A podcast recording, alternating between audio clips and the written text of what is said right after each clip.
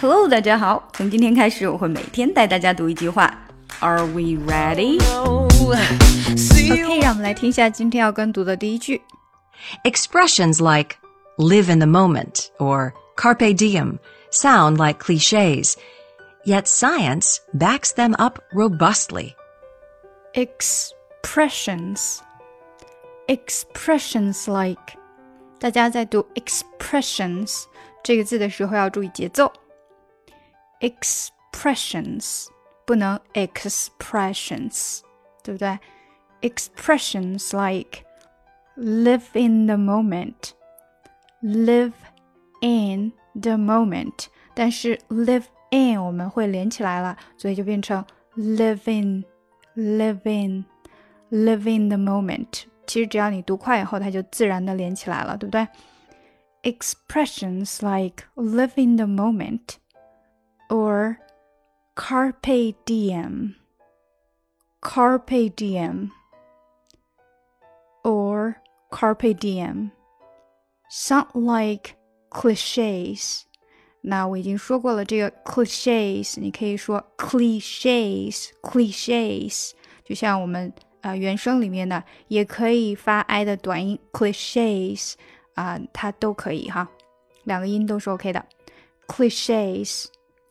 Expressions like live in the moment or carpe diem sound like cliches. Expressions like live in the moment or carpe diem sound like cliches.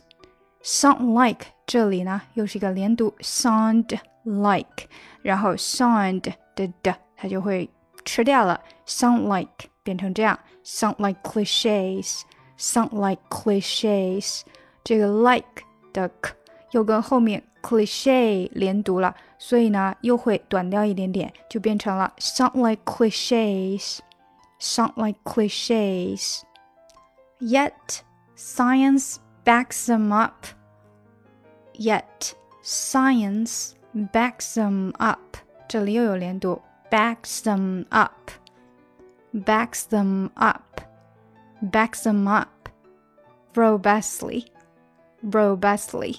这里你会少听到了 robust 的那个 t 这样 robustly，因为那个字很难再发出来了哈，robustly。好，我们整句来读。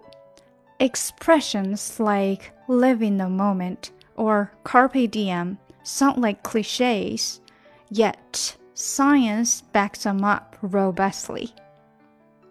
Expressions like live in the moment or carpe diem sound like cliches, yet science backs them up robustly.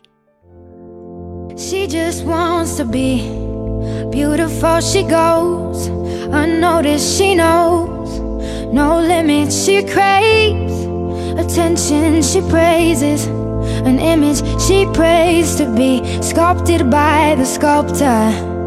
Oh, she don't see the light that's shining deeper than the eyes can find it. Maybe we're made of blind souls. She tries to cover up her pain and cut her woes away. Cause cover girls don't cry after the face is made.